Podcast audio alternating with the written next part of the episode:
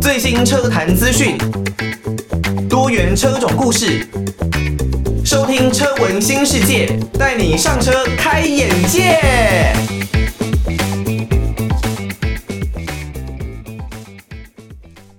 欢迎大家收听车闻新世界，带你上车开眼界。我是艾格。刚刚听到的这首歌曲呢，是来自于曹轩宾的《君子兰》。那曹轩宾的这位歌手呢，他是一位来自中国的音乐人哦。他的曲风呢，以细腻柔和、抒情的慢歌来见长，所以呢，他的歌曲总是会带给人一种呃轻飘飘，然后很温柔、很婉约的那种感觉。那曹轩宾呢，我之前就有听过他的歌曲哦，我有点忘记他是在。呃，演绎哪一出可能古装电视剧的时候，他有演唱，例如插曲这一类的曲子。那他过去呢，当然包括了像是呃，如果你爱我，然后还记得吗？或者是可惜不是你哦，这些歌曲呢，都是算他的成名作。我个人是相当喜欢他的这些歌曲哦，会给人一种还蛮舒服、还蛮轻松，那又带有一点深度的这种感觉哦。好，那我们这一集的节目呢，要来跟大家分享的是关于呃 Mazda 的这一间车厂哦。那主要呢，就是因为现在我们可能都会说，哎，大家很喜欢一些呃小有乐趣的车款，可能呢不用花太多的代价。就能够得到一些比较有乐趣的车子，例如像是 Toyota 的八六啦，速八路的 BRZ 哦，毕竟八六跟 BRZ 呢，它们都是双生车。那另外呢，还有像是 Mazda 的 MX-5 哦，那这些车子呢，都是大家在平常驾驶的时候，它没有特别特别的贵，不像是很多超跑或是其他的一些跑车级的车款哦，但是这些车子都能够提供相当棒的一个驾驶乐趣啊。那尤其是现在的 Mazda 的 MX-5 呢，它既有驾驶乐趣，那当然因为它的车子很轻，我都会常说，可能只有莲花的这个像是 Elise 啊，可能会比它来得轻哦。那所以呢，MX-5 的这个马力重量比啊，做的是相当的出色。以这样子的设定来出发，加上它又有敞篷的一个特色，所以很多人呢，在要花大概一百五十万左右，想要买一辆乐趣的小跑车。MX-5 绝对是他们的首选。我记得在我们车闻新世界开播的前面集数，我们就已经稍微讨论了关于 MX-5 哦。那当然包括了它在二零二二年可能加了动态的平衡系统。那未来呢，也已经传出可能要改款的一个消息哦。目前呢，Mazda 也稍微透露了下一代的 MX-5 的时程，还有未来动力的一个规划哦。听到的是来自于信，如果你还在就好了。那讲到信呢，大家当然对他过去在信乐团里面担任主唱的表现可以说是印象深刻啦。虽然呢，呃，有传出说信乐团呢过去当然他们有一些比较不合的问题哦。那信这个人呢，他本身也是属于个性比较鲜明的一位歌手啊。不过，我真的是还蛮喜欢他唱歌的爆发力哦。如果呢，你有听过柯有伦的《零》，那你也许呢会认为，诶，《零》呢已经是相当具有爆发力的一首歌啊，还有他的一个唱的方式。但是信啊，那一种高音上去，然后整个直冲云霄的能力啊，我真的觉得他算是很天赋异禀啊。上天就是给了他这一副的好嗓子哦。不过当然也希望信呢，诶。酒呢可以稍微少喝一点点啦。不过近几年呢，我觉得他在呃整个人生经历了蛮大的一些转变之后呢，在个性上面也是更为的成熟。而过去的信乐团当然有很多的一些成名作，例如像是天高地厚啦、海阔天空啦这些歌曲。那时候我在国中的时候，真的是大家都很喜欢听的歌曲哦。不过未来呃，就是在我们整个现在的这个年代呢，还是要不断的往未来去看啦。包括了我们今天所要讲的 Mazda 的 MX-5 哦。那我觉得像 MX-5 还有八六或者是 BRZ，他们真的可以说是在整个比较平价的小跑车里面充满乐趣的三款车子。这三款车，当然你可以把 BRZ 跟八六看成同一款啦，那你就可以说 MX-5 跟八六这一个车系这两个类型的车子呢，他们都是采用自然进气的引擎哦。哦，当然你会说，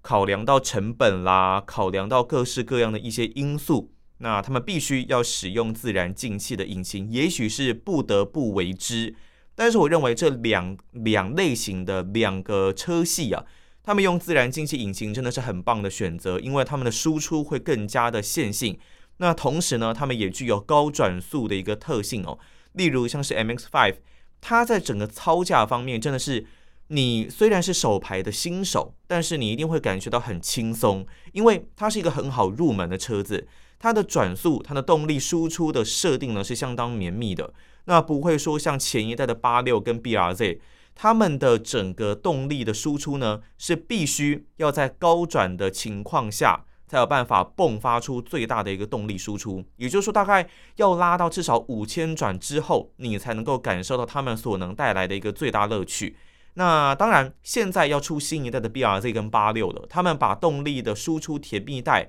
往前挪，也就是大概挪到三千多转，大概就可以迸发出最大的一个扭力。那现在呢，MX-5 也传出了他们要改款的一个时程哦。当然，如果我们讲到 MX-5 的这一款车呢，其实它现在已经来到 ND 这个系列了，那已经是他们整个系列里面的第四代的车型。但我记得在台湾可能只有三代，就三个世代的车子在台湾出现过。那以这一款车而言呢，现在当然它都还是以自然进气为主。很多人会说呢，它在未来有可能会朝向电动化的一个规划。以 Mazda 而言呢，他们已经公布了到二零三零年的一个永续发展计划。他们表示呢，从二零二二年到二零二五年，会基于他们的全新的一个 Skyactiv Multi Solution Scalable Architecture 这个平台来推出五款的，包括 Hybrid 或是 PHEV 以及纯电动的三款车型哦。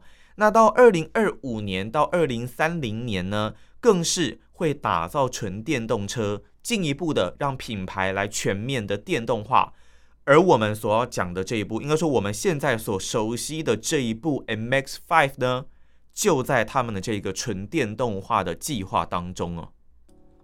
听到的是来自于动力火车相当火红的这首歌啊，超级好听的《我很好骗》。其实，在听到这首歌的时候，一开始并没有太特别的感觉哦，但是也真的觉得这一首歌呢。非常的耐听哦，听着听着，越听越多次，真的会觉得它深深写入了不管是男性或女性的心中。如果呢，你在感情当中哦，曾经有过类似被骗这样子的回忆的话，哇，那这首歌应该是很能够打动你的心的。尤其呢，是艺人纳豆在 MV 当中的演出，真的是演出了那一种哇。好像很渴求爱情的一位男子，但是好不容易遇到了之后，又似乎不尽如人意的那种悲惨感。我觉得纳豆真的是演绎的非常好。但当然，在过年前的时候呢，有传出他住院的这一个消息。目前呢，纳豆的状况应该是还算呃稳定的一个状态啦。也希望呢，那都能够早日康复，那很快的都能够再回到荧光幕前来带给我们更多的快乐。好。讲到说带给我们快乐的话呢，当然 MX-5 Mazda 的 MX-5 呢是能够带给很多人乐趣的小跑车，尤其呃像我之前有开过它的时候啊，那在山路上面，只要呢你稍微哦这个扭动一下，或者呢是动力稍微放大一下下，哇，那这整个车身呢你就会感受到是相当的灵活。那么尤其呢是它的尾巴，有的时候诶又是蠢蠢欲动啊，但是。如果你真的操驾得宜，那你还是能够享受 All Grip 这种抓地性跑法的感觉。不过 MX-5 这种车就是要让你有点车身来的不安定，让你有一种不确定性，才有它真正的一个乐趣存在哦。另外就是说，它的悬吊其实在呃二零二二年是以前的车子呢，它的悬吊设定都是比较偏软的，它的 MX Five 都是比较偏呃柔和、比较偏舒适性的悬吊设定。你就算把避震改硬，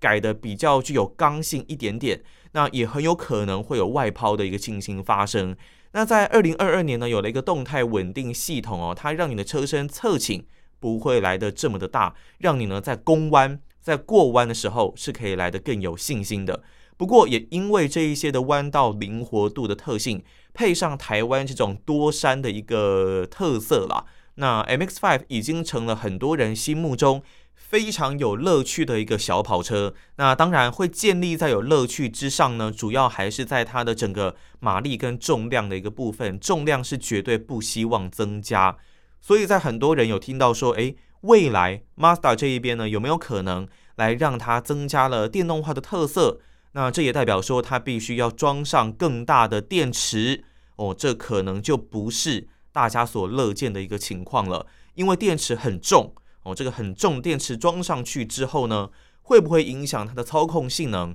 会不会影响到它的一个乐趣的表现？我觉得一定会啦。所以很多人都不想要面对这个电动化的过程。不过呢，目前 Mazda 对于下一代的 MX-5 可能带来大家比较失望的一个消息哦。MX-5 这一款车呢，它是相当独特的车子哦，在产品思考规划的时候，不会跟其他的车型相提并论，所以呢，它的产品寿命会来的比较长哦，可能会来到十年，也不是太大的问题啊。虽然并没有很明确的说出下一代的 MX-5 到底会在什么时候推出啊，但是已经预计了，并且透露，二零二四年后有机会可以看到 MX-5 新一代的 MX-5。那这也符合了 Mazda 他们这个二零三零的永续发展计划。当然呢，在动力系统还有操控方面，基本上 Mazda 会尽全力的、尽力的去保持这个紧凑而且很有驾驶乐趣的设定。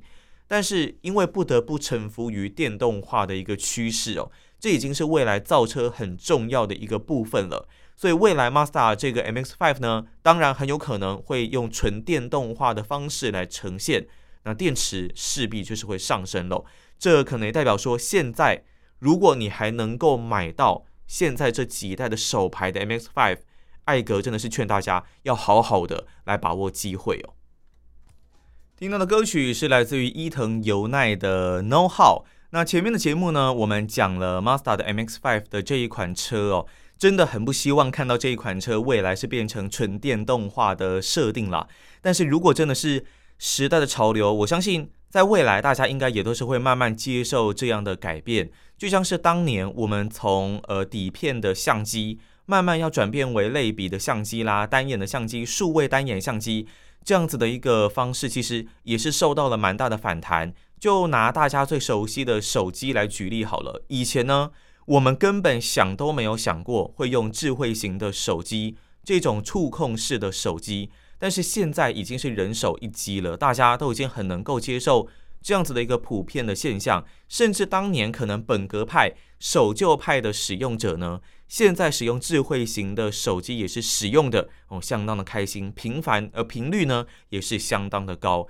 所以每一个新的产品，每一个科技时代的演变。或许都会造成一定的阵痛，还有震荡，但是在未来，这确实是一个必要的一个趋势。最近呢，在网络上大家有流传一个问题哦，那就是说，诶，Toyota 叫做丰田，对吧？那 Honda 的话呢，叫做本田，呃，这也没有什么问题。那为什么 Mazda 叫做马自达呢？在台湾就叫做马自达，有点是音译的方式。为什么他们不是用这个 Toyota，它就叫丰田，Honda 是本田这种日本翻译的一个方式呢？很多人就说：“哎，对耶，他们好像没有想过这样子的一个问题耶。”那 Mazda 为什么会叫做马自达呢？那原因呢、啊，当然不会是因为我们人马一体啦，所以叫马自达这样子哦，并不是哦。主要呢是因为他们第二任的社长松田重次郎，他的。日文的姓氏呢，这个松田就叫做马自达哦，马自达这样子应该是就吉罗马自达这样子姓氏的一个变体音译哦，加上拼音呢，正好与有一个类似明教的一个光明神起哦，阿胡拉马自达相同，所以呢才会被翻译为马自达哦，并不是说他们很不喜欢松田或什么的，主要是因为从过去到现在的一个方式，那。如果你要说 Mazda 到底为什么叫做马自达呢？就必须要提他们的第二任的社长松田重次郎哦。呃，松田先生呢，他是生于一八七五年广岛县安艺郡的人，他可以说是一个工业先驱了。早年呢，他在大阪学习机械制造的一个技术，后来到这个海军的工厂来进行造船相关的工作。这对于他日后来成立公司啊，制造机械，甚至是打造他的这些车辆，都有相当大的帮助。所以呢，有很多人会说，Mazda 它拥有源自于大海的一个造车技术啊，这说实话并不为过。那其实一开始，当然在一九二一年那个时候，松田呢，他是接手这个东洋软木工业株式会社。那那个时候呢，原本的木吉人他已经生病卧床，所以大部分的人都会认为这个东洋软木工业株式会社呢，松田重次郎就是公司的这个创业者，但其实严格来说并不是哦。但是在他的一个领导之下，确实让这间公司发扬光大是正确的，是确实的。那个时候呢，他先开始了原先业务以外的一个机械制品的发展。其中最重要的作品就是三轮卡车。那这个时候呢，因为要开始贩卖车辆嘛，所以呢，这个松田社长就决定要调整姓氏的拼音，从 Mazda 变体为 Mazda。据传呢，就是我刚刚所说的，是这个名叫的光明之神马自达的名称而来的。所以呢，第一次他们登场的三轮卡车就叫做 Mazda 号。那这样子的拼音呢，就逐渐固定。成为 Mazda 这一间车厂的一个品牌名称哦，来自于萧秉治还有五月天怪兽的版本，我还是爱着你。哦，前一段节目呢，我们就讲到了为什么 Mazda 要叫做马自达，在台湾呢，大家都还是习惯用马自达的方式来称呼这一间车厂。那当然，这一间车厂呢，他们的第二任的社长哦，松田重次郎先生。他原本呢掌守这个东洋软木工业株式会社，但除了原本的业务之外呢，他们也开始制造车子来贩卖。那从一九五八年呢，东洋工业株式会社开始透过了贸易，把他们的车子给导入到台湾。在一九七四年呢，另外合资成立公司的时候，就把公司命名为马自达企业股份有限公司。所以呢，这个时候就让这个马自达的名字。正式的来落地生根哦，那甚至呢，在一九九八年，福特六合来接手 Mazda 的一个代理权，并成立品爵汽车的时候呢，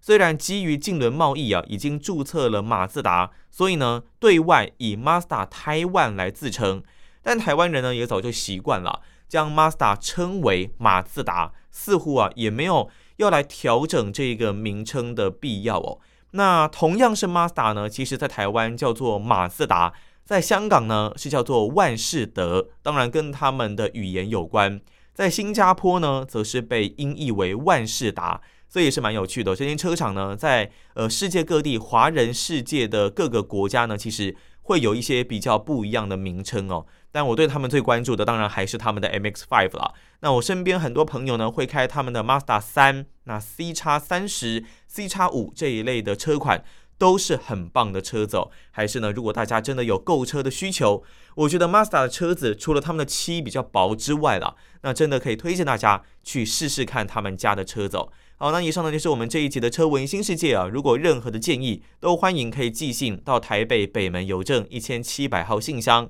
或是 email 到 l i l i 三二九 at m s 四五点 h i n e t 点 n e t，也可以呢到我们的 Apple Podcast 上面找到车闻新世界的节目，帮我们来个五星留言哦。那我们就下一集的节目再见啦，我是艾格，拜拜。